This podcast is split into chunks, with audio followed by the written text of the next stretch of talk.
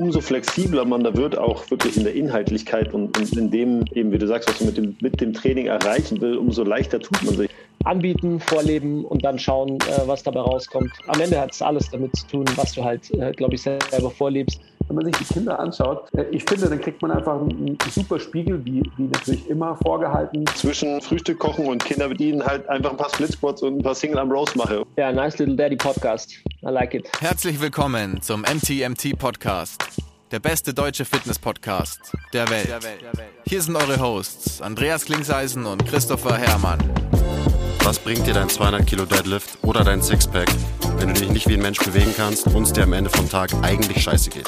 Wir geben bessere Antworten auf die Fragen der Fitnessbranche. Für was brauchst du 100 Zertifikate, wenn du keinen Zugang zu deinem Gegenüber findest? Du musst einfach ein Menschenmensch sein.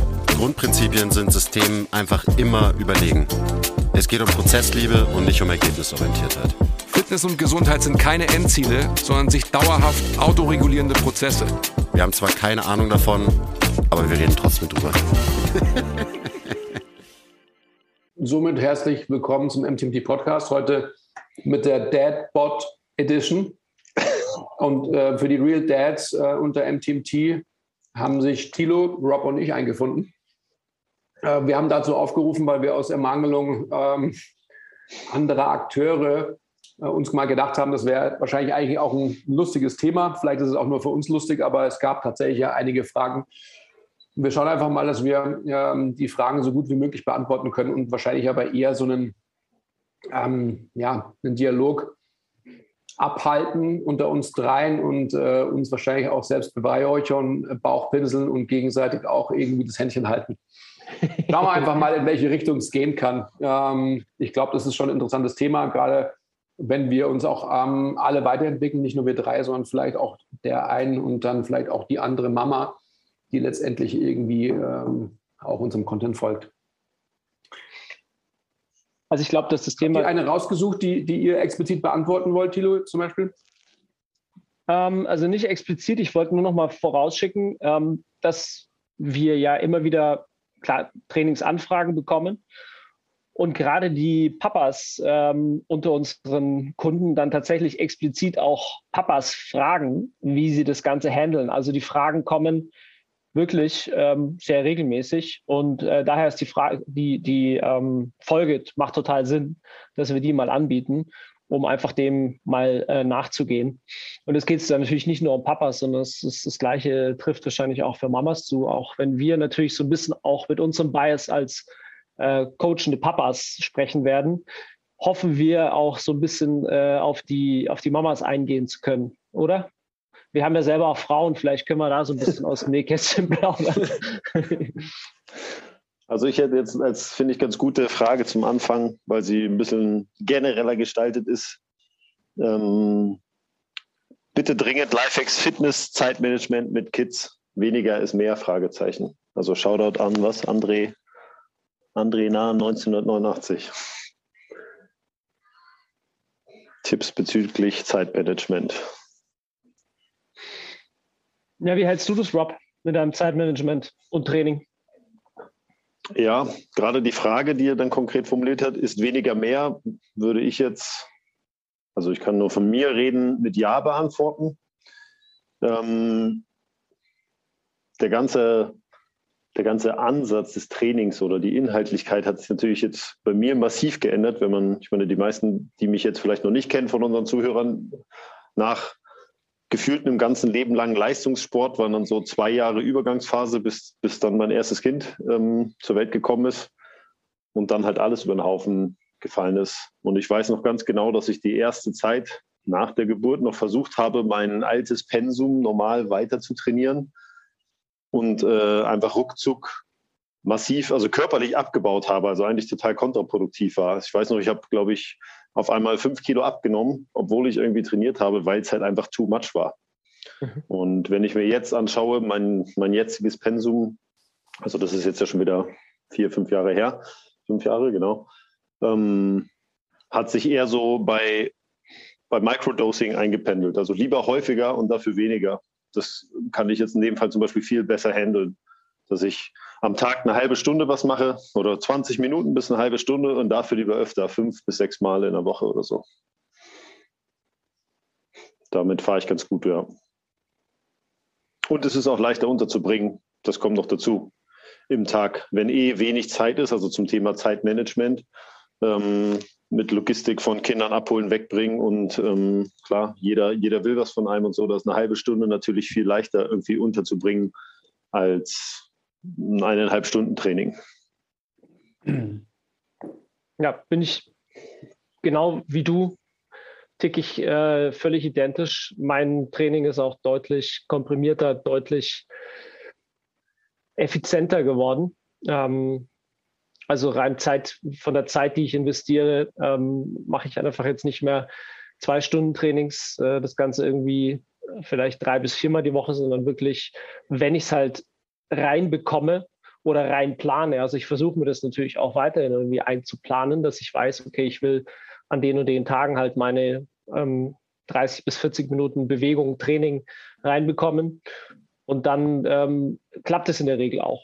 Klar gibt es dann irgendwie mal so Sachen, die äh, gar nicht mit einplanbar sind und so weiter, wie Krankheit oder irgendwie jetzt gerade wie Corona und so, das ist klar. Da, da wird man niemals äh, komplett gewappnet sein. Aber insgesamt ist es, glaube ich, total sinnvoll und ich denke, da spreche ich für uns alle, dass wir da sehr viel ich sage es mal, flexibler geworden sind in unserem Approach. Also da haben sich, haben unsere, unsere Kinder haben uns da quasi sehr viel äh, mental äh, viel mehr befreit. Also wenn jetzt mal eine Trainingseinheit ausfällt, dann ist es halt einfach so, the fuck. Ja, ich meine, wir sind jetzt alle keine Leistungssportler mehr. Und äh, klar haben wir noch irgendwie halt alle Ziele für uns. Wir wollen alle irgendwie fit bleiben und einfach irgendwie auch attraktiv für unsere Frauen und irgendwie vielleicht auch mal mit unseren Kindern, wenn sie ähm, wenn wir dann alt sind, ähm, auch noch um die Wette rennen können. Das heißt also, da gehört halt einfach Training als ganz wichtiger Bestandteil halt mit dazu. Aber wenn halt mal ein Training ausfällt, dann fällt es halt aus. Ich denke, du hast das allerwichtigste Wort schon gesagt, das ist wirklich Flexibilität und ähm, darunter gliedert sich dann, glaube ich, alles, weil wenn man vor allem im Kopf erstmal flexibel wird, ähm, was du auch schon angesprochen hast und halt weiß, dass man, äh, da sind wir bei dem Thema, das wir immer wieder im Podcast auch haben, wir haben einfach den ausgeklügelsten Trainingsplan und sonst irgendwas und dann kommt halt ähm, live, also vor allem live mit Kids. Ähm, und dann sieht man halt einfach, dass man genau diesen Plan halt sofort über Bord werfen kann bzw. muss. Und ich denke einfach, dass es ähm, eine unglaubliche Möglichkeit darstellt, am Ende des Tages besser zu trainieren. Also wirklich fokussierter in dem, was man tut und auch ähm, viel zielgerichteter. Man könnte jetzt wahrscheinlich hergehen und sagen, ja, du kannst dann eben niemals einen äh, guten Trainingsplan verfolgen. Aber dann muss man sich wahrscheinlich als erstes mal Gedanken darüber machen, was, welches Ziel verfolge ich überhaupt. Und dass das Ziel natürlich ein viel globaleres ist, wie du es gerade angesprochen hast, Thilo, ähm, als irgendwie ich, ähm, keine Ahnung, ich brauche eine 600 Total oder was auch immer, also im Kraft-3-Kampf. das ist irgendwie total klar. Das geht wahrscheinlich auch einher mit äh, zunehmendem Lebensalter und mit anderen ähm, Verantwortungen im Leben. Für mich ist es ganz klar so, dass ähm, gerade dein Approach, Rob, ich denke, das ist der aller, allerbeste, den man fahren kann. Und wenn man einfach immer noch natürlich so diese intrinsische Motivation hat, auch eben was zu tun, dann wird man ähm, jegliche halbe Stunde, 20 Minuten oder sonst irgendwas ähm, irgendwo in ein gutes Training reinsqueezen. Und ich denke einfach, dass wir drei, und da spreche ich wahrscheinlich auch für viele, die zuhören, wahrscheinlich schon so ein gutes allgemeines Fitnesslevel haben, dass wir unglaublich davon profitieren, ähm, dass wir uns so, ich sag mal, anpassungsfähig auch in unserer Trainingsgestaltung zeigen. Also sprich, man hat zum Beispiel eine halbe Stunde, was mache ich? Naja, ich, vielleicht mache ich irgendwie halt einen 30-30-Zirkel. Äh, ähm, Habe ich das wahrscheinlich irgendwie über die nächsten Monate? Na gut, dann setze ich mich vielleicht hin und mache gleich eine Planung darauf basierend, etc. Ähm, ich ich glaube, dass es ganz wichtig ist, dass wir oder auch alle eben, die ihr zuhört, genau diesen Punkt in Account ziehen und einfach halt wissen, dass man ähm, aus, aus jeglicher Zeit einfach das Beste rausholt.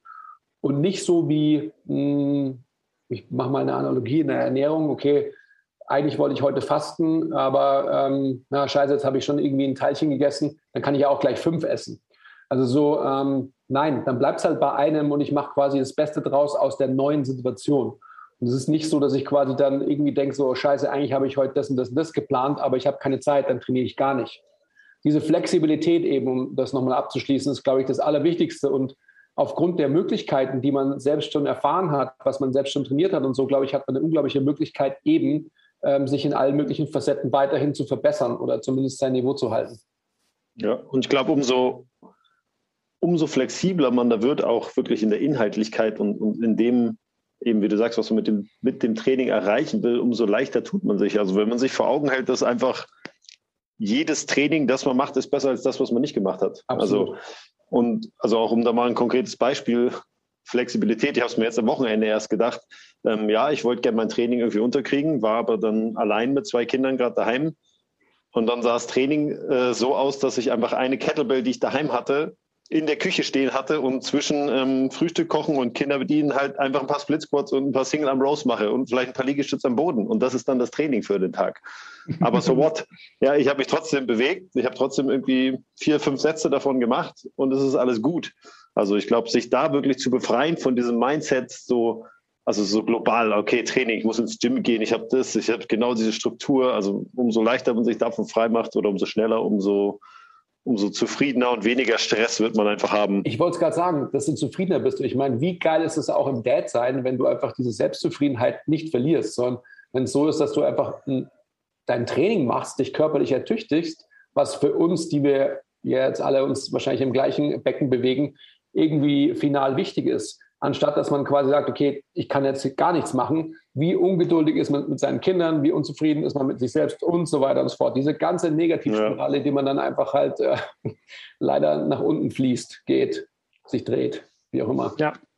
Ja, deswegen glaube ich äh, trotz allem, dass es halt einfach wichtig ist, dass man sein Training so gut wie möglich plant. Also, dass man es wirklich versucht, in, der, in den Tag zu integrieren, um einfach sicher zu gehen, dass man gar nicht in diese Unzufriedenheitsfalle tappt, aber wie gesagt, wenn es dann halt einfach mal nicht klappt, dann auch mal mit, mit kleineren Brötchen äh, zufrieden sein und halt einfach mal äh, fünf Grad sein lassen können.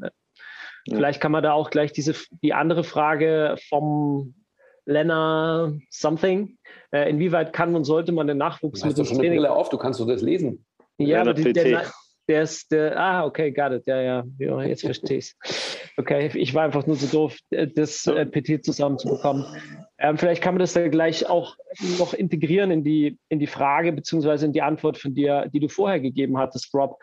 Ähm, sollte man den Nachwuchs ins Training mit einbeziehen? Wir haben kurz vorher schon besprochen, der Rob und ich, wir glauben, dass man den Nachwuchs jetzt nicht unbedingt aktiv mit ins Training einbeziehen sollte, jedenfalls nicht in, dem, in die Art und Weise, wie wir Training sehen. Also nicht quasi gleich die Kinder mit, mit, mit Load oder was auch immer ähm, konfrontieren. Aber oder mit erfundenen Gym-Bewegungen einfach so. Genau, das ist total einfach am Ziel vorbei. Aber allein dadurch, dass man halt ihnen zeigt, dass man physisch aktiv ist, ähm, erreicht man, glaube ich, schon das Aller, Allerwichtigste. Und das kann man dann auch wirklich so spielerisch ähm, nebenbei vor allem integrieren. Also gerade so wie du das jetzt gesagt, gemacht hast. Also einfach eine Kettlebell da haben, dann äh, zwischendrin halt einfach noch so ein bisschen Bewegungen machen. dann wissen die einfach, das ist das Normalste der Welt, dass man sich bewegt, dass man vielleicht mal eine Kettlebell durch die Gegend schmeißt oder schwingt oder wie auch immer oder halt auch mal ein paar Liegestütze am Boden macht.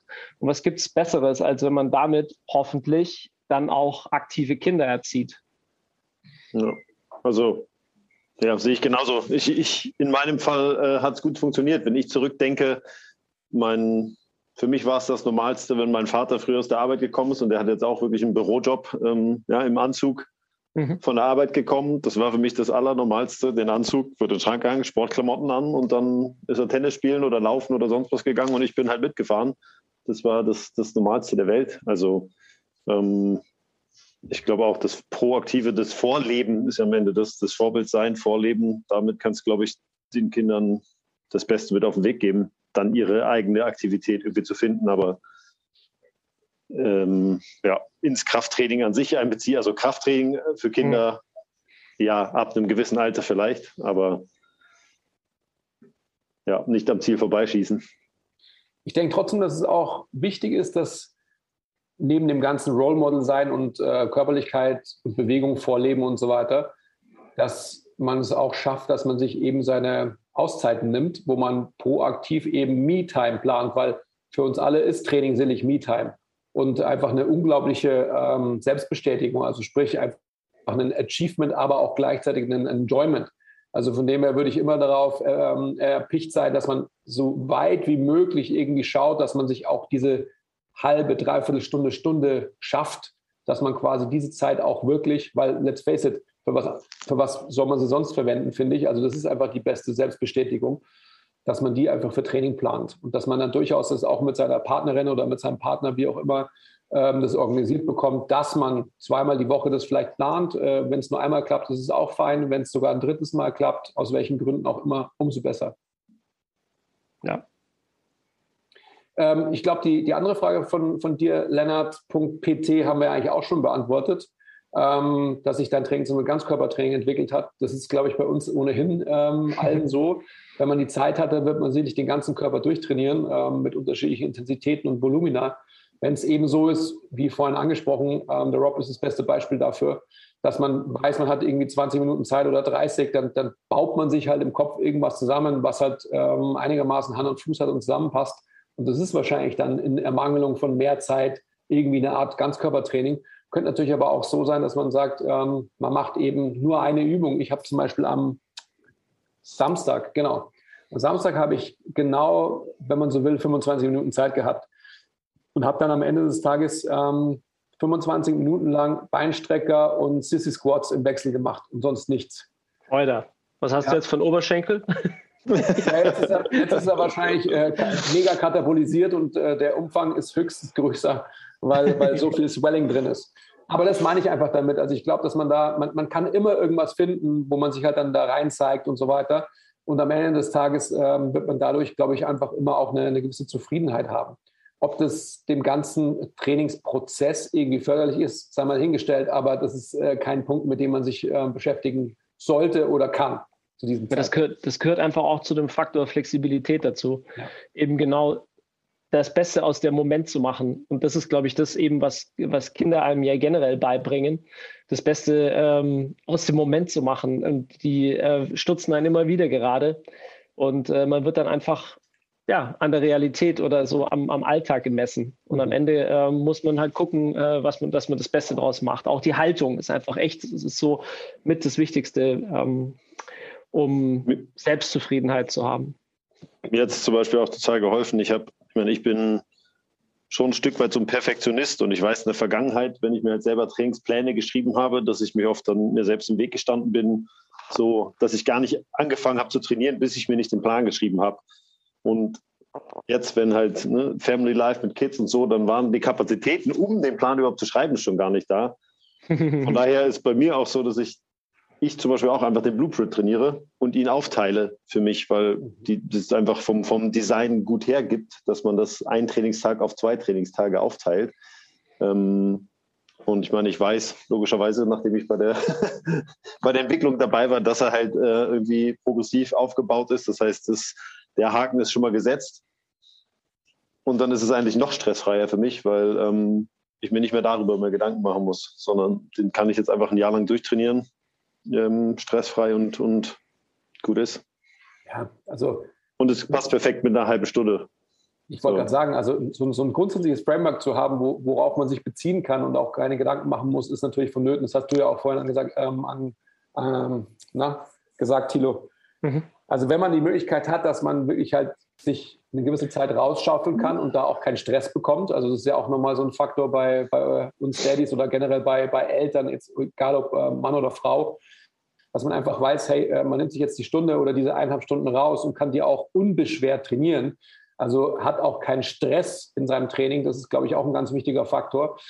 Das spielt dann in die Kommunikation zwischen äh, den Eltern ähm, eine ganz wichtige Rolle und das ist einfach maßgeblich was, woran wir alle arbeiten müssen, an der, an der Situation, an der ja, Tiefe unserer, wie sagt man, Beziehung, so heißt es ich glaube, dann, äh, dann ist es halt super, wenn man, wenn man diese Fakten schafft und diese Umstände schafft, dass man sich dann nicht Gedanken machen muss über irgendeinen Trainingsplan, den man dann noch irgendwie entwerfen muss oder sonst was, sondern zum Beispiel sowas wie den Blueprint trainiert.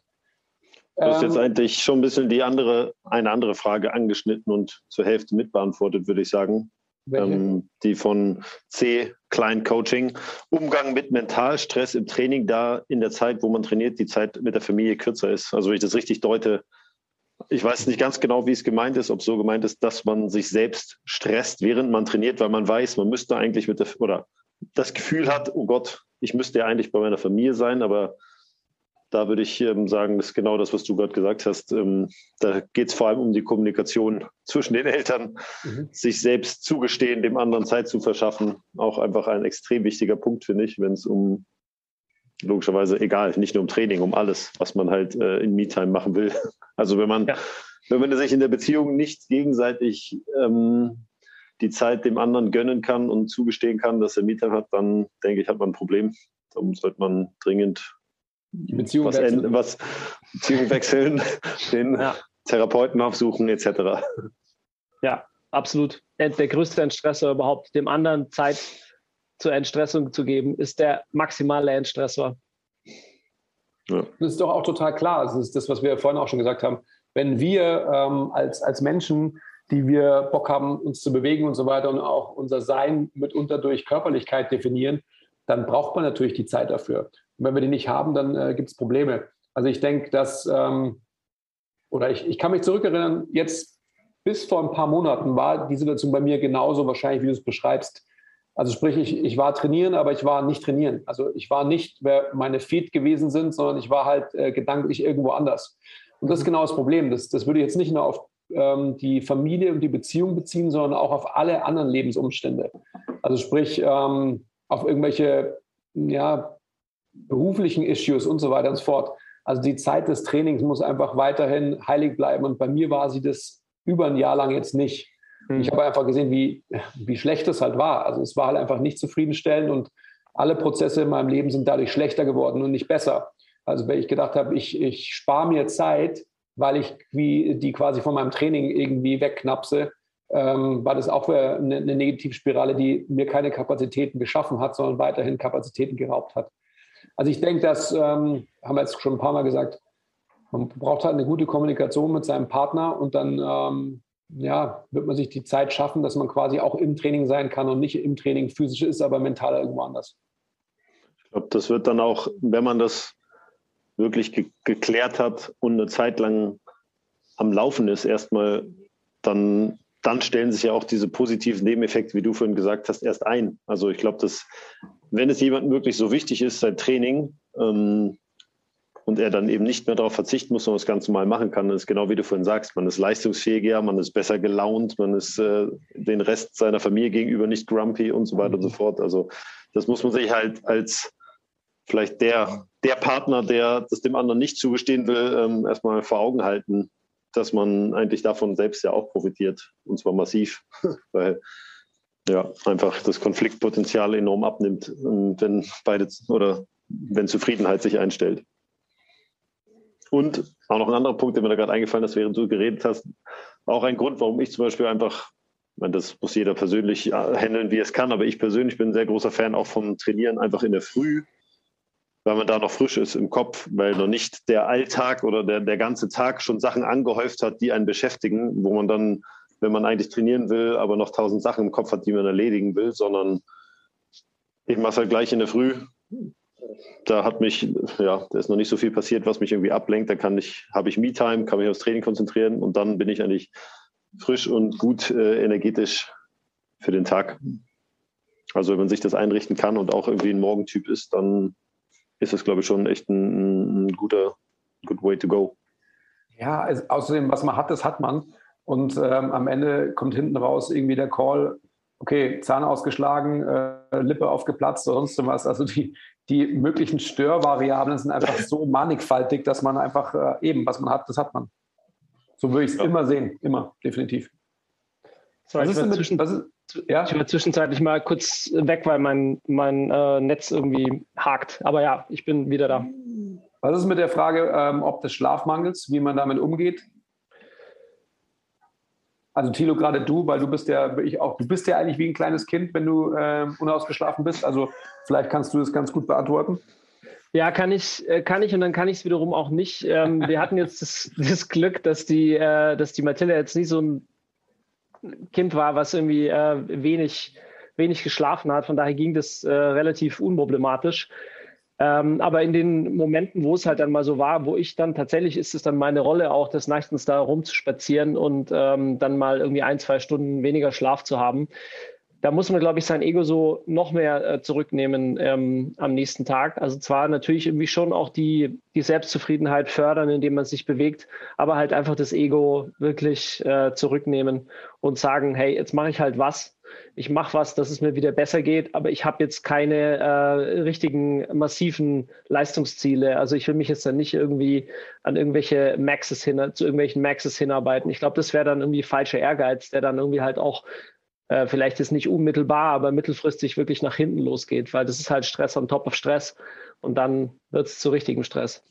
Das ist genau der Punkt, den ich jetzt auch sagen wollte. Man muss sich halt vor Augen halten, dass Schlafmangel ist Stress. Ja, es akkumuliert halt Stress und dann muss man sich am nächsten Tag, auch da wieder für mich das Wort Flexibilität ganz groß, einfach mal bewusst werden, ja, tut es mir jetzt wirklich gut, on top auf diesen Stress, den ich jetzt durch den Schlafmangel habe, noch zu trainieren. Ich meine, da muss sich jeder selber kennenlernen. Der eine, ähm, dem einen geht es besser, wenn er trainiert, dem anderen wird es besser tun, wenn er es dann einfach mal an dem Tag weglässt, das Training. Mhm. Ähm, und sich dann nicht über den Fakt, dass er an dem Tag nicht trainiert hat, stresst. Also das ist auch wieder ja, flexibel bleiben im Kopf und sich nicht ähm, runterziehen oder, oder in Panik geraten, nur weil du jetzt, oh, ich bin aber todmüde und habe gar keinen Bock auf Training, aber ich muss doch, oh, ja. Also dann kommt man ganz schnell in Teufelsküche, glaube ich.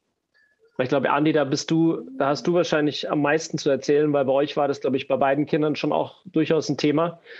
Ich kann mich gut erinnern, dass du dann immer mal wieder auch einfach unten auf dem Sofa äh, oder auf unserer Liege gelegen bist und mal einfach einen Nap gemacht hast sieht man jetzt nicht mehr so. Also von daher scheint es äh, besser geworden zu sein, hoffentlich.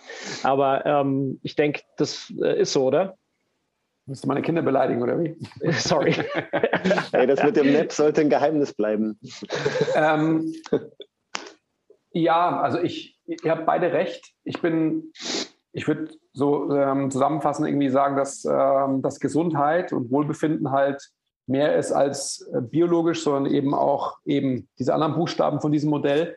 Also von dem her, an einem Tag hat man auch aufgrund des Schlafmangels trotzdem irgendwie Bock zu trainieren und sich zu bewegen, weil man halt irgendwie trotzdem gut gelaunt ist. Beim nächsten Tag halt nicht, weil man irgendwie eine, eine, ja, eine melancholische, depressive Made ist, dann ist es auch vollkommen okay.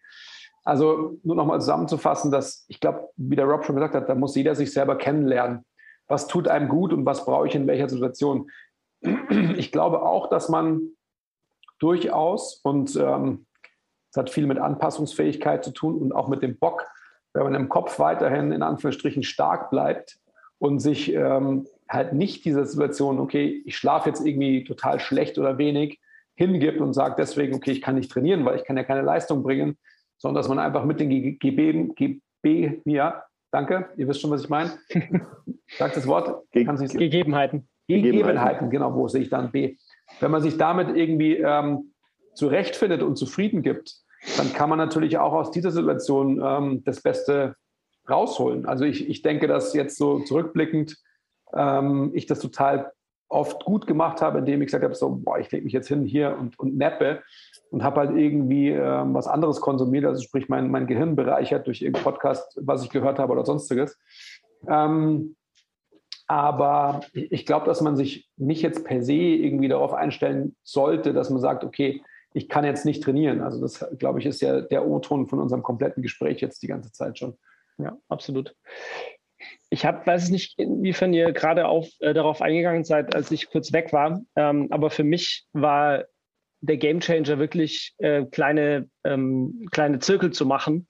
Ähm, also jetzt hat nichts mit Schlafmangel zu tun, sondern einfach die Art und Weise, wie ich trainiere und äh, zeiteffizienter zu trainieren und einfach in diese Zeiteinheit möglichst viel reinzupacken. Also kleine Zirkel, äh, eben 30-30-Style und ähm, damit sehr flexibel umgehen. Das hat für mich am allermeisten gebracht.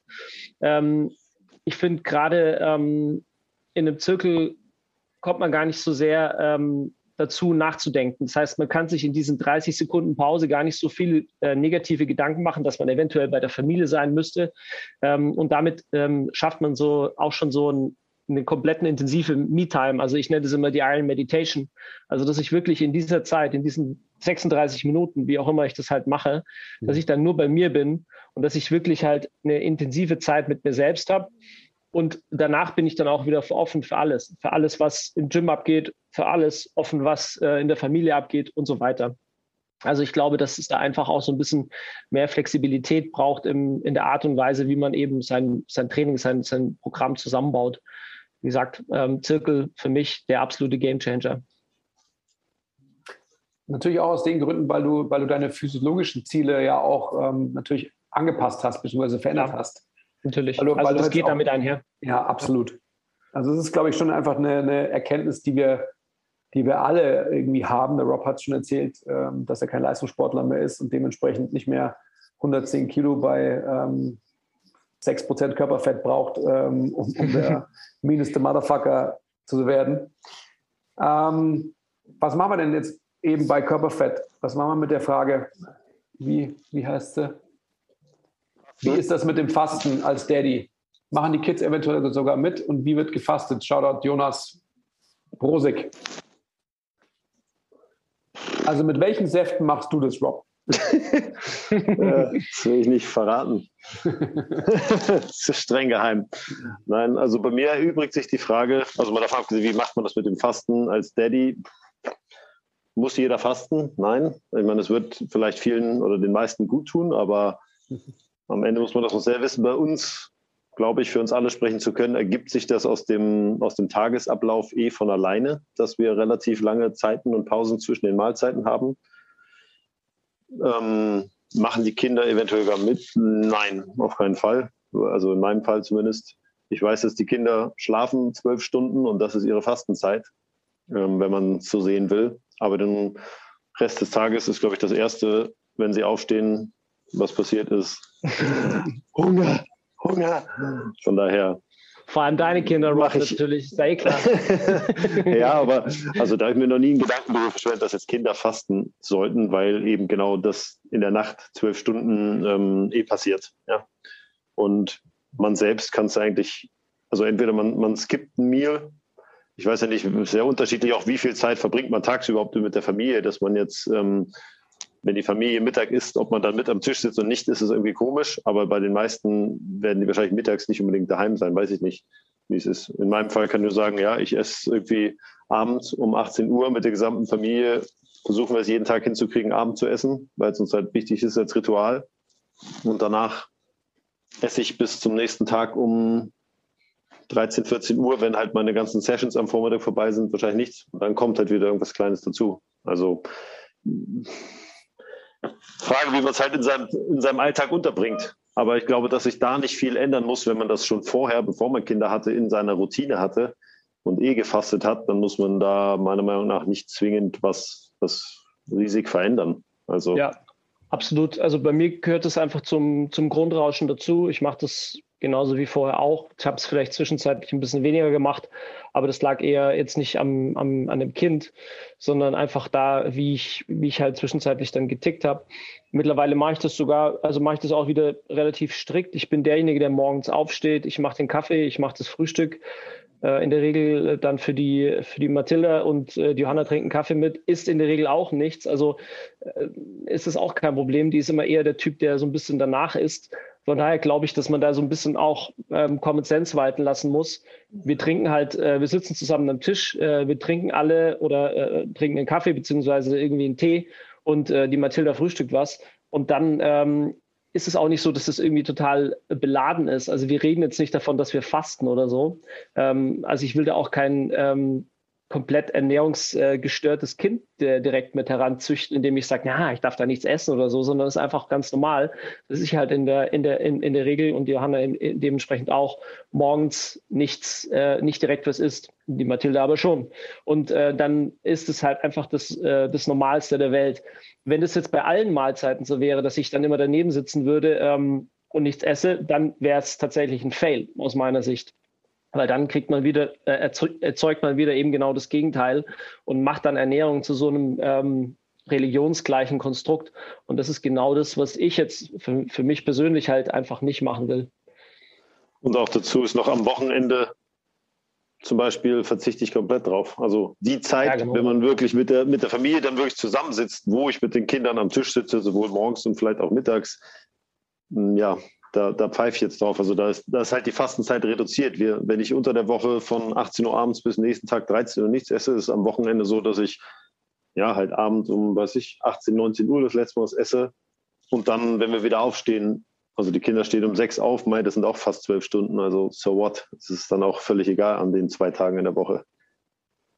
Ich, ich glaube, dass man vielleicht die Komponente noch addieren kann, ähm, wenn man in Elternzeit ist und einfach viel Zeit mit den Kindern verbringt, dann kann es durchaus ähm, schon eine Möglichkeit sein, dass man eben proaktiv nicht jede Mahlzeit mit den Kindern nimmt, weil die Kinder halt einfach immer essen. Und äh, Kinder werden immer essen, wenn sie halt einfach Lust haben zu essen. Also ich denke auch so, äh, was du gerade gesagt hast, auch Thilo, ähm, wenn ich mich hinsetze und, und mein, ich merke einfach, dass mein Kind nichts essen will, dann, dann isst mein Kind halt nichts. Also ich muss meinem Kind auch nichts reindengeln, äh, weil ich jetzt denke, jetzt müsstest du aber essen, sondern Kinder haben ja einfach, ähm, Gott sei Dank, noch total ähm, unvergewaltigte Empfindungen und, und Triebe und Gespüre. Und dementsprechend, glaube ich, sollten die einfach genauso vorgehen, wie sie es wollen. Und ich glaube schon, dass es für, für viele, das hast du auch gerade gesagt, Rob, durchaus von Vorteil wäre, gerade in so einer, in einer Elternzeit, wo man einfach viel Kontakt mit seinem Kind hat, einfach mal zu schauen, was braucht man wirklich und was braucht man nicht. Also so ähm, jeglichen Brezenrest vom Kind aufzuessen, jeglichen äh, Breirest aufzuessen und so weiter. Das ähm, mag gut sein, gerade wenn man irgendwie so aus dem, aus dem Eisensport kommt und irgendwie immer noch so ganz im Hinterkopf hat, viel bringt viel und äh, sich immer noch in der Massephase befindet, so quasi, ja, Massephase ist gleich Lebensphase oder ist gleich Leben oder so. Aber ich denke, dass man, ähm, dass man da schon so vorgehen kann, dass man, was du auch gesagt hast, Thilo, dass man jetzt nicht irgendwie Ernährung zur Religion macht, was ja leider diese Fitnessszene eben auch tut, sondern dass man da einfach halt äh, mit einem Common Sense vorgeht. Ich meine, Rob, bei dir ist es ja auch nicht so, dass du sagst, proaktiv, ich muss fasten, sondern aufgrund von, äh, von deinem Schedule ist es halt einfach schlichtweg so. Also ihr erst am Abend äh, gemeinsam als Familie und dann hast du am nächsten Morgen einfach so viele Aufgaben in so einer geballten Zeit, dass halt die erste entspannte Zeit, richtig zu essen, nicht in between ist, sondern einfach dann eben 13, 14 Uhr oder wann auch immer. Also ähm, da geht es einfach darum, dass man, dass man halt es halt irgendwie logisch macht und nicht so hirnvernagelt. Ich glaube, das ist eine ganz wichtige. Ja. Auch da ist das große Wort Flexibilität eigentlich, genau wie mit dem Training. Ich ja. meine, das ist äh, am Ende, das ist wahrscheinlich eins der Haupt-Takeaways im Leben mit Kindern. Pläne sind schön und gut, aber ja, dann kommt das Leben halt dazwischen. ja, Stichwort Hirn vernagelt ist, ist vielleicht ein ganz guter Aufhänger.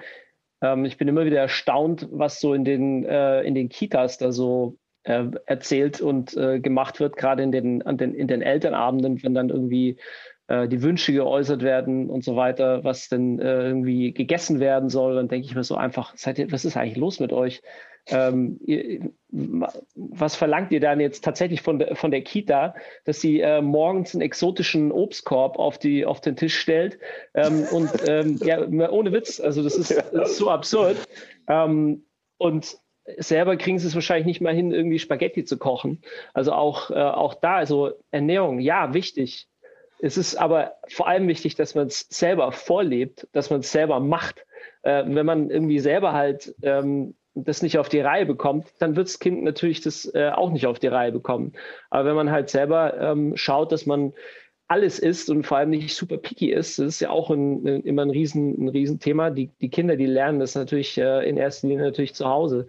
Wenn dann nur dann Probleme ähm, äh, aufgebaut werden um dieses Thema herum, dann äh, wird das natürlich zum Riesenproblem. Also gerade die, die natürlich in solchen Elternabenden irgendwie das zu einem Riesenthema machen, das sind in der Regel die Essgestörtesten, die dann wiederum die ganzen Essstörungen leider wieder auf das Kind übertragen. Ich weiß nicht, inwiefern ihr da Erfahrungen gemacht habt, aber so kommt es mir vor.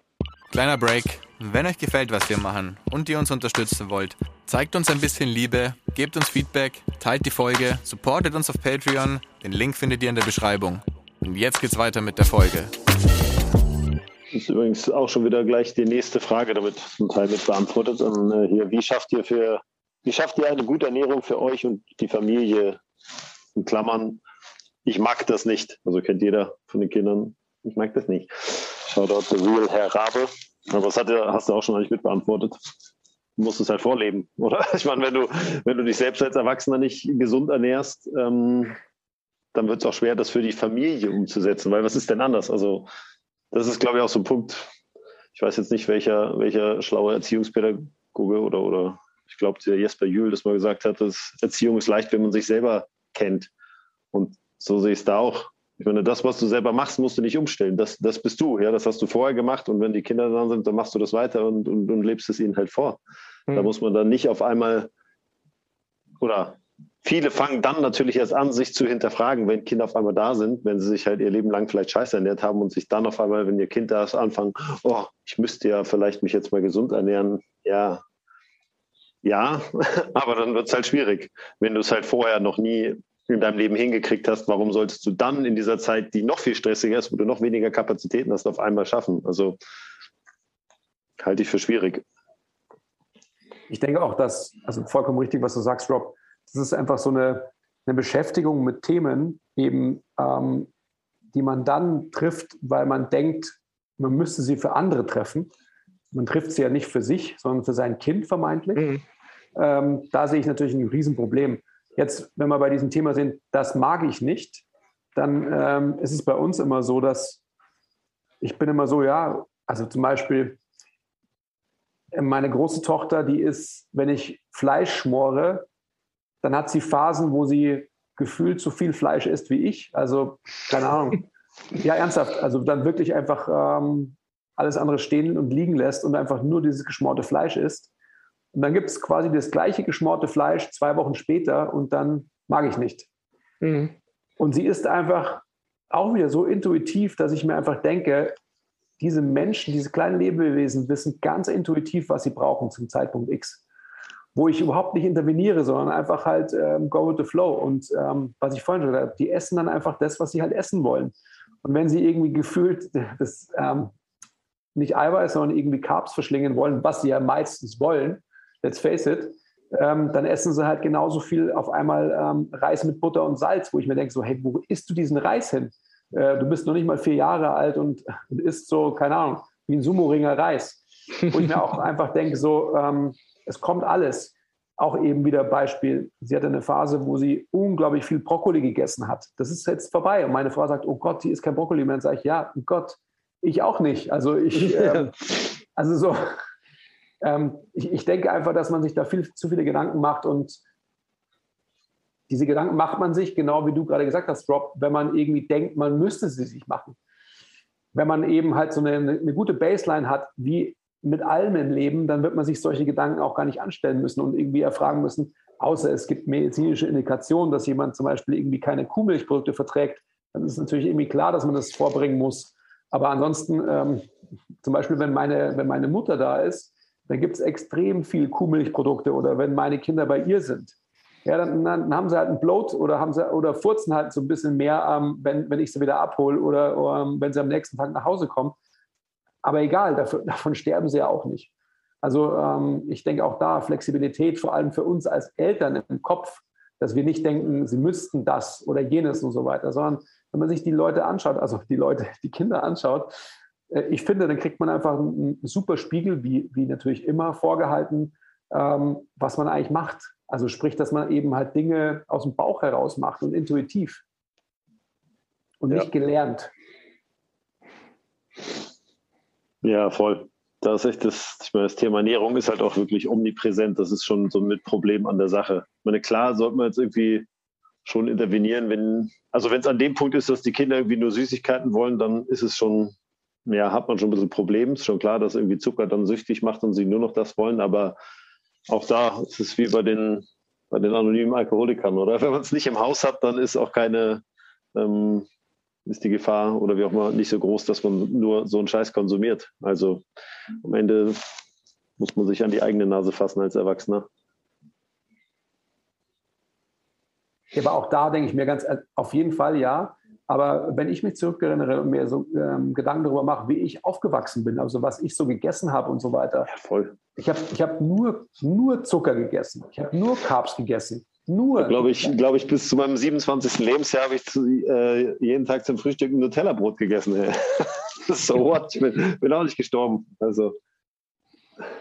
Ja, also ja, ah, das ist schon, also es ist, ich verstehe es total, dass einfach der, der Need da ist, dass man sich darüber irgendwie austauscht und so weiter. Aber ich denke auch, wie bei allem, also so allgemeiner, geklärter Menschenverstand, ähm, so schwer wie das ist heutzutage, und dann, dann, dann flutscht es auch so.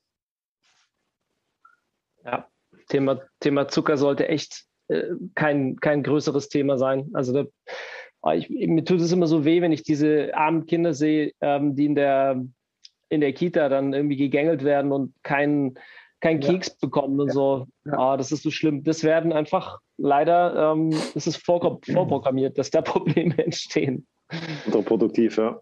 Auf der anderen Seite, ähm, also jetzt sind wir schon sehr in Kindererziehung eingetaucht und so, aber ich kann mich erinnern, ich hatte mal so ein ähm, Intermezzo, da war ich in meinem damaligen Lieblingscafé und da kam ähm, so ein junges Elternpaar, die hatten den kleinen Simon dabei, der war so vielleicht so alt wie meine große Tochter, jetzt so dreieinhalb ungefähr.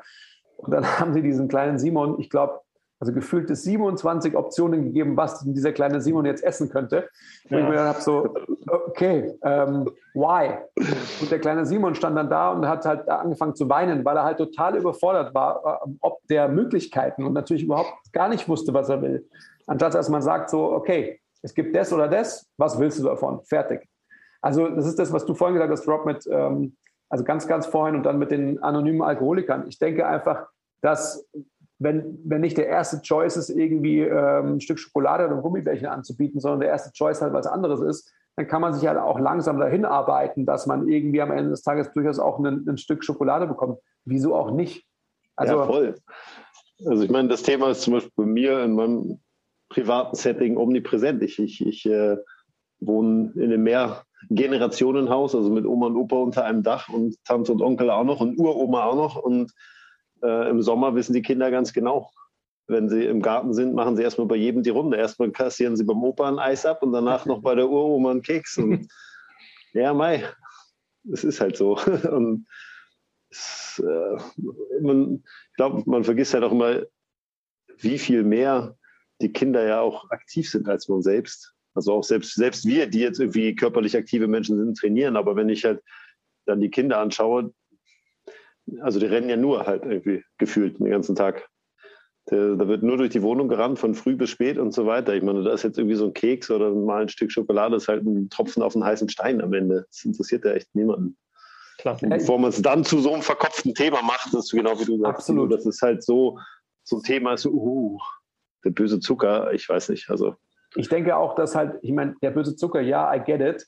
Ja. Aber ähm, vor allem einfach in, in Familiensituationen, wo einfach Ernährung ähm, Defizite ausräumt, die auf eine andere Art und Weise entstehen.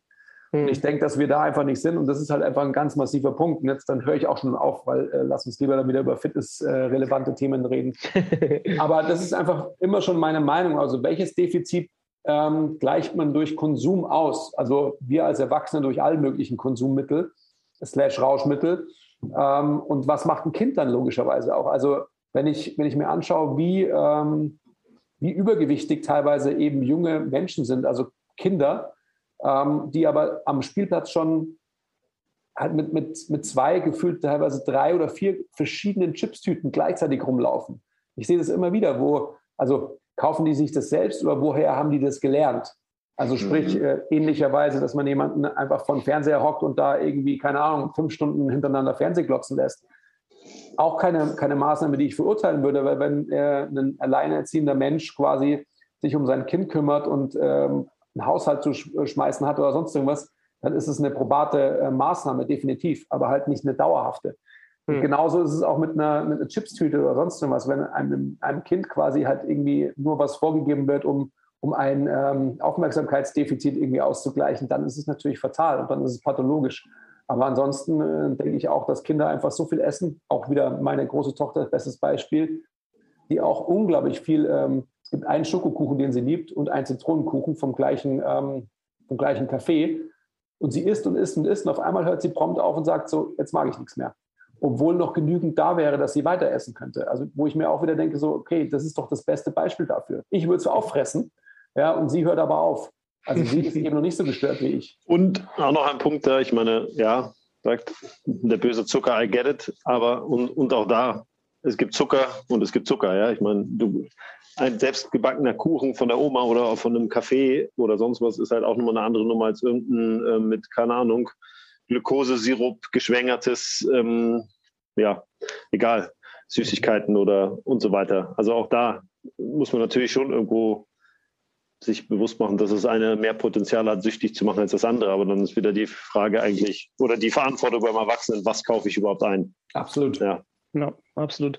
Ist wahrscheinlich jetzt gar nicht so sehr ähm, das Problem unserer Peer Group. Da werden wir wahrscheinlich in anderen sozialen ja. Schichten eher ähm, das Problem sehen. Aber ähm, ja, nichtsdestotrotz ist es schon äh, interessant, wie man da damit umgeht, auf jeden Fall. Ja. Ähm, vielleicht können wir noch mal kurz zu dem, zum Thema Training zurückgehen. Ähm, und ähm, da ist eine Frage noch, wie kriegt man das Training mit, mit Baby noch unter? Ähm, oder ich würde es jetzt ein bisschen ausweiten und wie kriegt man das Training mit, mit, äh, mit Kind unter? Hatten wir ja vorher schon drüber gesprochen. Also zum einen natürlich die, die Planung ist wichtig, dass man sich das wirklich, äh, dass man sich der Termine äh, macht. Ähm, Baby ist natürlich so ein bisschen schwieriger, weil es halt manchmal eben zum, zum Schlafmangel kommt. Ähm, was ich finde, wenn die Kinder ein bisschen, ja, sagen wir nicht mehr im Babystadium sind, also da sollten sie dann schon, ich sage jetzt mal, acht, neun Monate sein.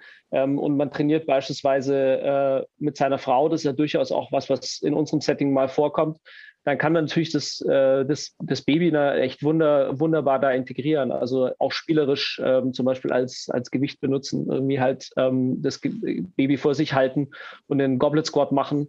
Ähm, oder zum Beispiel halt bei einem, bei einem Plank halt mit dem Baby, also es logischerweise nicht auf den Rücken legen, das wäre äh, ein bisschen ein Problem, aber das Baby am Boden legen und halt irgendwie halt mit dem, könnte man auch machen, logischerweise, dann sollte vielleicht einer dabei sein und spotten dabei, haben wir ja auch immer mal wieder im Gym, dass das, dass das passiert. Aber halt einfach das Baby dann irgendwie am Boden legen und mit dem Baby halt reden oder spielen. Also das sind ja auch echt ganz schöne Momente, ähm, wo man dann halt das, das Kind quasi so ein bisschen ähm, als, als, als Trainingsmittel nutzt, aber das Ganze halt in so einen spielerischen Kontext gerückt wird, dass es halt auch total Spaß macht. Ja, voll.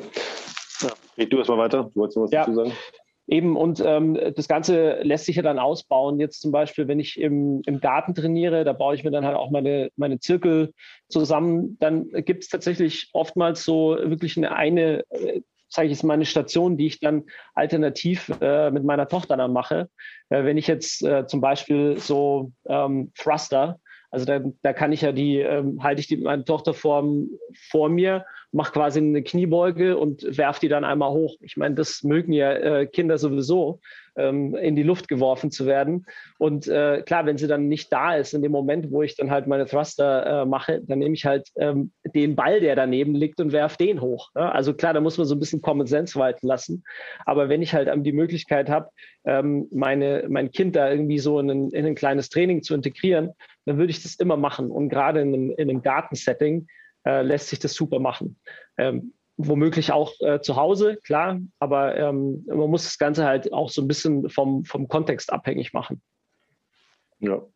Ja, das geht ja auch bis zu einem relativ, ähm, also auch zu einem weiteren Alter, wenn ich jetzt meinen mein Sohn, der jetzt fünf ist, meine, der liebt es genauso, wenn ich genau das Gleiche, was du da sagst, die Beispiele, wenn ich ihn als, als Handel integriere in mein Training. Aber auch für das wirkliche Babyalter, auch das ja, sollte mal gesagt sein, dass es einfach mhm. kein Hindernis ist, trotzdem zu trainieren. Ich meine, wir haben jetzt ich habe viele Kunden und Kundinnen natürlich betreut, mit, die nach einer Geburt wieder ins Training eingestiegen sind. Und es ist eigentlich selten ein Problem, solange auch die kleinsten Babys halt die Mama oder den Papa halt sehen einfach. Ja, wenn die in Sichtweite sind, dann ist es eher so, dass die, dass die Babys das meistens halt einfach ganz interessant finden, halt da, da einfach da zu sitzen und zuzuschauen. Und die Mamas, meistens ist es die Mama, die ist natürlich wichtiger, in hm. Sichtweite, macht ihren Sport, ja, kann ganz normal trainieren und wir als Trainer hatten halt in dem Fall das Baby auf dem Arm oder wenn man jetzt nicht in einem Personal Training Setting, sondern zu Hause trainiert, ja, dann, dann stellt man es halt in irgendeine Wippe oder in eine Maxikose oder was auch immer, so dass das Baby einen sieht. Aber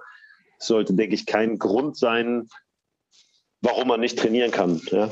Nur da muss man halt wieder auch ein bisschen flexibel im Kopf sein, was Training dann bedeutet. Ich meine, klar, nach einer Geburt ist eh Rückbildung und so, aber auch das, ich meine, das ist Training am Ende und extrem wichtiges Training. Ähm, sollte auch mal nochmal gesagt sein, hier in dem Kontext irgendwie Babys und Kinder und so, ja, dass es einfach sau wichtig ist. Sowohl vor der Geburt als auch nach der Geburt kann man sich wirklich nur ähm, Gutes tun, wenn man da regelmäßig trainiert. und ähm, sollte das nicht als, als, als Grund ansehen, dass man jetzt nicht mehr trainieren kann, weil man so ein kleines Baby hat, was einen irgendwie 24 Stunden am Tag beansprucht. Hm.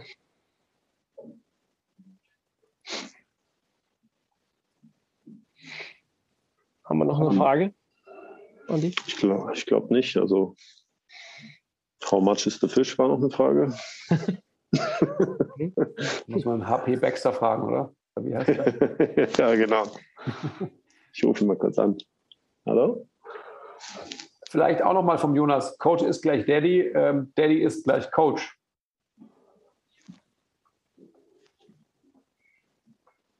Eigentlich fast eine tief, tiefgründige Frage, oder? Ist, man, ist man als Daddy ein Coach fürs Leben? So soll man das so deuten? Für die Kinder, oder? Naja, nicht anders ist es zu deuten, oder würde mhm. ich sagen. Klar. Ja, ich will mich trotzdem nicht ähm, äh, meiner, meiner Toch Tochter gegenüber als, als, ähm, als Coach generieren. Also beziehungsweise vielleicht bin ich das und nutze dann äh, Elemente aus dem Coaching. Aber faktisch will ich das nicht. Ich will einfach der Papa sein. Also von daher ja und nein. Also klar, also natürlich werde ich, wenn ich als, als Coach äh, tätig bin und äh, mein Handwerkszeug am Start habe, das nicht auch nicht verwenden. Aber ähm, deswegen werde ich noch lange nicht das Denken ähm, mit, dem, mit dem Gedanken äh, hingehen und äh, jetzt aus meiner Tochter irgendwelche Sachen rauszucoachen. Also so, da bin ich einfach zu sehr Papa mit, mit Herz und, und, und Seele und will einfach auch, ähm, ein Coach ist ja quasi eine professionelle, ähm, eine professionelle Beziehung und ich habe mit meiner Tochter, äh, will ich keine professionelle Beziehung haben, im Gegenteil. Ja, und, und auch die Zielgerichtetheit, denke ich immer. Also zu einem Coach geht mir normalerweise, weil man auf ein bestimmtes Ergebnis oder einen Output hintrainiert ich oder, oder sich hincoachen lässt. Es muss jetzt nicht nur im Trainingskontext sein, aber auch das trifft ja dann irgendwie nicht zu mit, mit Kindern. Ja, den, den will ich halt einfach zur Seite stehen und da sein für sie und ähm, irgendwie anbieten, was ich ihnen anbieten kann, wenn sie meine Hilfe brauchen. Aber hm. am Ende geht es da viel, viel mehr noch um Liebe als jetzt, ähm, eben wie du sagst, bei einer professionellen Beziehung zu einem Coach. Von daher, trotzdem ist man Leader, ja, das sollte man als Coach irgendwie auch sein. Klar. Aber sind schon noch zwei verschiedene Paar Schuhe. Ja, ich glaube trotzdem, das ist einfach, wenn man, wenn man mit einer, mit einer Coaches-Attitude an, an Erziehung rangeht, dann, dann wird einem das längerfristig um die, um die Ohren fliegen, weil ich glaube einfach nichts wichtiger ist als einfach dieses aufrichtige, die aufrichtige Liebe. Kann sein, dass man auch als Coach sich aufrichtig, und das ist ja unser Thema, da haben wir ja vorher jetzt gerade einen Podcast drüber äh, geführt, dass man, dass man äh, sich auch sehr aufrichtig mit, mit der Person befasst und das vielleicht auch so eine Art ja, in Beziehungskontext gerückt werden kann. Aber es ist doch was anderes, als wenn ich halt ähm, äh, das quasi gefühlvoll und mit, äh, mit Liebe, äh, mit, wie mit meiner Tochter halt mache. Ja. Also auf jeden Fall unconditional love äh, dem, dem Menschen gegenüber, das ist vollkommen klar. Aber wenn ihr das mal umdreht jetzt, also wenn ihr quasi mal seht, was geben uns unsere Kinder für einen Spiegel auf und wie krisenfest werden wir durch das Management, so nenne ich es einfach mal äh, technisch, aller Situationen, die wir quasi privater Art haben. Und was für einen Übertrag können diese Möglichkeiten uns geben im Umgang mit unseren Coaches? So würde ich die Frage angehen. Mhm. Ja, so rum sehe ich mehr Übertrag als andersrum, auf jeden ja. Fall. Genau.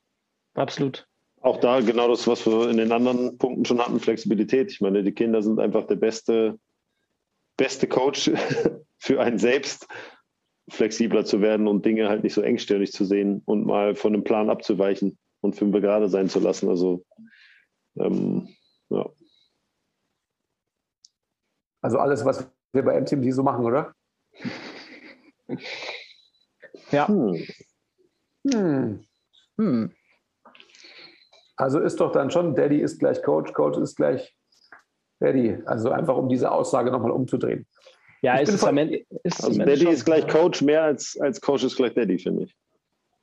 Ja, ja das, das ist ja eh klar, aber ihr wisst schon, was ich meine. Also ich ja, denke einfach, ja. dass wir absolut, dass wir die beste Möglichkeit haben, ähm, eben krisenfest und, und wie ich ja immer schon sage, äh, wenn die Katze Durchfall hat oder sonst was, und der Kunde dementsprechend schlecht gelaunt ist, einfach darauf einzugehen zu wissen und einfach eben flexibel agieren zu können. Ich glaube, dass da die eigenen Kinder schon unglaublich viel Möglichkeit offenbaren. Ja. Ja. ja. Sollen wir irgendwie, ich glaube, Fragen haben wir fast alle beantwortet. Ich meine, wir könnten jetzt, die haben wir zwar schon ein Stück weit beantwortet, oder äh, die, die wir als Eingangsfrage beantwortet haben. Ich meine, man könnte, ich weiß nicht, ob es noch ein paar Life-Hacks, auch wenn mir dieses Wort natürlich irgendwie abgedroschen ist, aber ich weiß nicht, ob ihr irgendwas noch, ich meine, du hast schon gesagt, Thilo, mit deinen Zirkeln, ob jeder noch irgendwas mit an die Hand geben will, was wirklich anwendbar ist, vielleicht, was man selber, was einem geholfen hat oder so. Also Krabbeln, Krabbeln ist übrigens ähm, ein Turbo-Life-Hack, also Turbo-Trainings-Hack. Krabbeln kann jeder machen ähm, mit seinen Kindern, gerade wenn die super, wenn die klein sind und eben noch krabbeln, dann ist es eigentlich äh, gleich mal ähm, Rumpftraining, wie auch immer, Prep, äh, man das auch immer nennen will. Aber das ist echt äh, das Beste.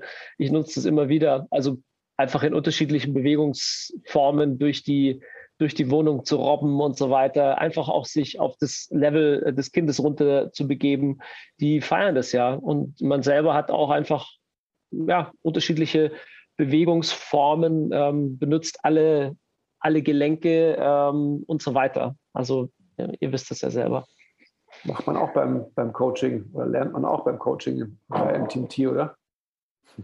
Auf die gleiche ja. Ebene runter, ja, absolut. Ja, ja das ist auch so, ähm, wenn ich, wenn ich ein Kind sehe, ne, dann ähm, äh, gehe ich natürlich äh, auf, auf die gleiche Ebene runter. Aber wie oft sieht man das von, von, von anderen Eltern? Also ganz oft, also weiß ich nicht nur, wenn ich sehe, sondern wenn ich es anspreche, wenn ich wirklich mit ihm in Interaktion oder mit ihr in Interaktion gehe äh, auf dem Spielplatz, dann würde ich mich da immer auf die gleiche Ebene runterbegeben. Aber ja, leider ist es halt nicht so Common Sense, wie wir denken, dass es ist. Also da ist dann halt Coach gleich Daddy, ist Daddy ist gleich Coach schon nicht ganz äh, falsch. Ja. Mhm. Ja. Vielleicht auch noch ein Punkt, ich meine, das klingt jetzt irgendwie wahnsinnig hochtrabend und als hätten wir jetzt die, die Weisheit mit Löffeln gefressen, aber so jedem werdenden Elternteil kann man nur sagen, so nicht vergessen, dass auch, auch wenn ihr dann Kinder habt, die euch 24 Stunden am Tag einfordern, man immer noch auch ein Individuum ist und es auch okay ist, mal Nein zu sagen. Also nicht nur okay, sondern einfach verdammt wichtig, Nein zu sagen und sich Zeit für sich selbst rauszunehmen und ähm, und tut sich nur einen Gefallen. Ich meine, ich bei meinen Kindern, also gerade der, der, der, mein zweites Kind, der schon eine sehr starke Meinung hat und das sehr lautstark äh, verkündet, wenn er jetzt nicht seinen Willen kriegt, aber das hält halt in der Regel dann 45 Sekunden an und dann ist es wieder gut.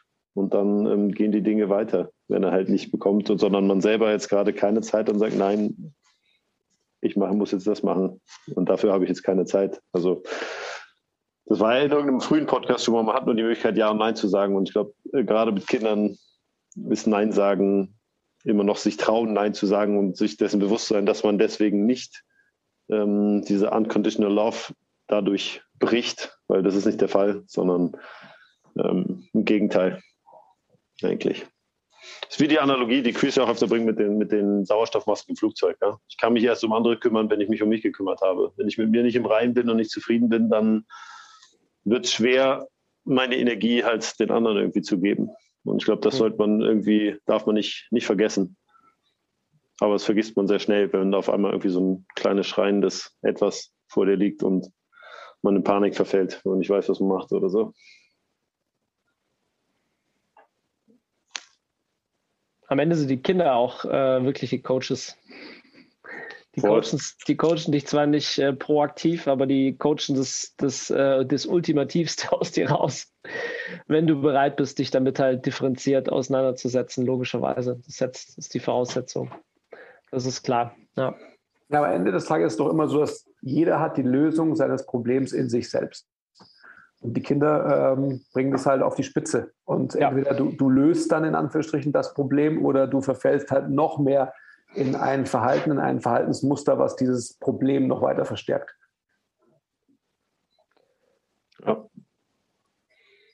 Ähm, ohne jetzt zu philosophisch zu, äh, werden zu wollen, gibt es noch andere Hacks? Ich glaube, solche Dinge, die sind irgendwie auch so, ähm, so klar. Also, würde der Quiz sagen. Also, dass man einfach, mhm. wenn man mit seinem Kind irgendwie in der Trage draußen ist, dass dass man niemals vergisst, dass man mindestens zwei Paar Kopfhörer irgendwie äh, in jeder Jackentasche hat. Dass es auch so ist, dass man, dass man in Stresssituationen gar nicht in die Bredouille kommt, dass man Kopfhörer mal vergisst. Dass man quasi dadurch, dass man entspannt ist und weiß, oh, ich kann jetzt hier Podcast hören oder sonst irgendwas, auch in Vorbereitung mindestens zwei bis drei Podcasts runtergeladen hat.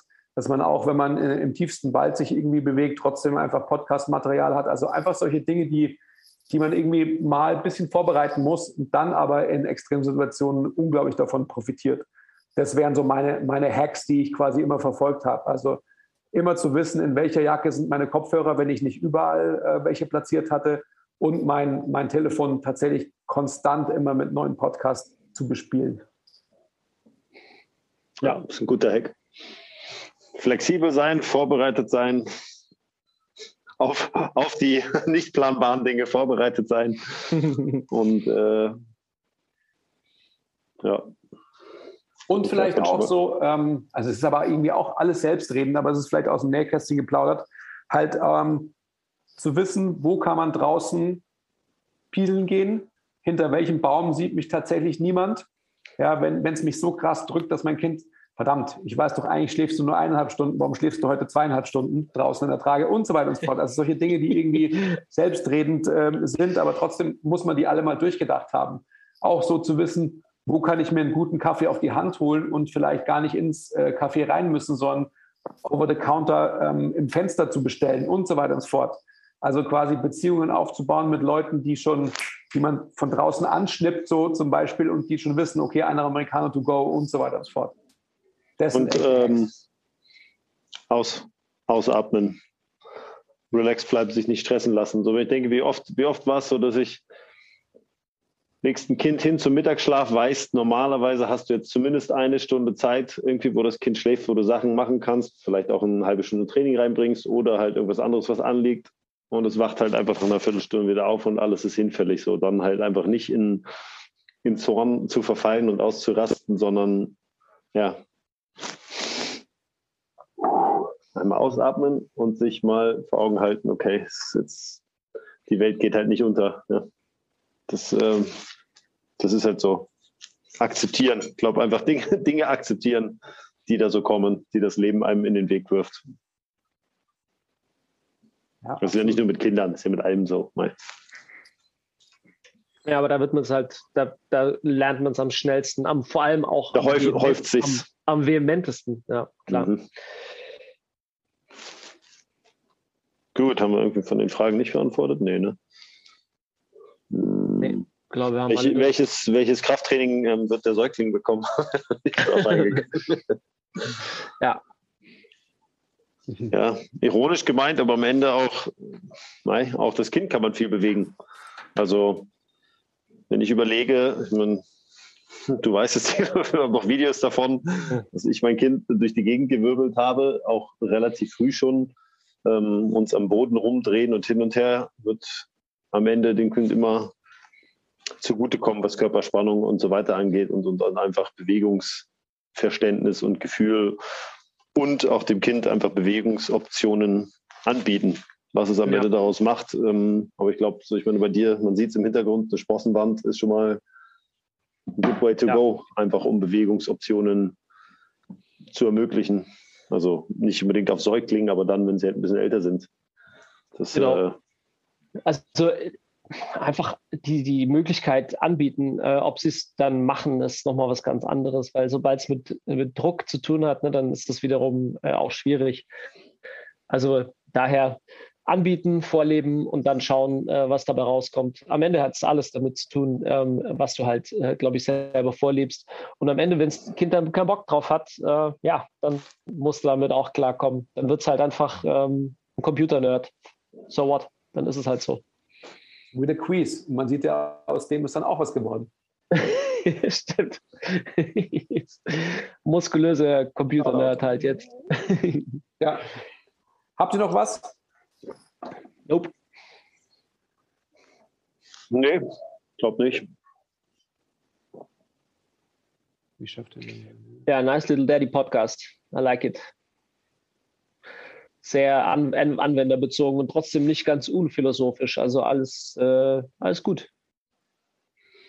Ja. Haben wir die Mamis auch einigermaßen abgeholt oder haben wir nur Daddys? Das weiß ich jetzt nicht. Na, irgendwie Ja. schon. Also schon. Also ich meine, ähm, die Flexibilität, das gilt natürlich genauso logischerweise auch für jede ähm, trainierende Mami, ist ja klar. Und ich glaube, der Punkt mal bei den Mamis kommt immer noch der Part dazu, dass sie diejenigen sind, die es austragen, der ganz massiv da reinspielt. Aber ich glaube auch da, wenn ihr vor, vor euer oder während der Schwangerschaft, vor der Entbindung schon eine Trainingsroutine hattet, perfekt. Ja. Ähm, wenn ihr es danach ja, wie ich schon gesagt habe, lasst euch nicht daran verhindern, dass ihr ein Baby habt. Ja, das hält niemanden auf. Ich glaube, ähm, ja, vielleicht für unsere Peer Group ähm, als, als Frauen nicht zu früh zu ehrgeizig sein, wieder irgendwie zurückzuwollen zu ähm, was weiß ich was. Ich glaube, das ist auch ganz wichtig. Ähm, äh, nicht zu viel Druck machen mit, mit irgendwas, ähm, was vielleicht völlig unnütz ist. Also zurück schnell zu irgendwie einem metrisch tollen, messbar. ja, oder auch einem tollen Modelkörper. Ja, ja, das ist nicht die Zufriedenheit äh, letztlich, die, die ihr dann bekommen werdet, nur weil ihr dann irgendwie da in sechs Wochen ähm, zurück bei eurem äh, vorherigen Gewicht seid. Ja, ich glaube, es ist ein, ein extra Topic. Ja. Ja. Gut. Let's call it a day. So, ring the bell und subscribe und like und support ist kein Mord und alles, was man so sagen muss. Also macht es auch bitte. Gebt uns Feedback, ob der Folge, ob wir vielleicht ähm, so eine Folge über Schwangerschaft, Prä-, Postnatal vielleicht auch machen sollen. Haben wir eh schon mal, glaube ich, ja, aber das könnten wir schon nochmal intensivieren auch. Wäre vielleicht auch ein spannendes Thema. Finde ich auch. Ja, sehr gut. Ja. Mit einigen Fallbeispielen auch und so. Kann man alles machen. Okay, bye, oder wie? Wer sagt jetzt okay, bye? Der Quiz ist nicht da. Das könnt ihr ja sagen. Müssen wir jetzt einfach stumm, stumm auflegen, Das ist oder? nicht mein Part, das müsst ihr machen. Rob, you do that. Okay, bye! okay, Bye. also, ciao. Ciao.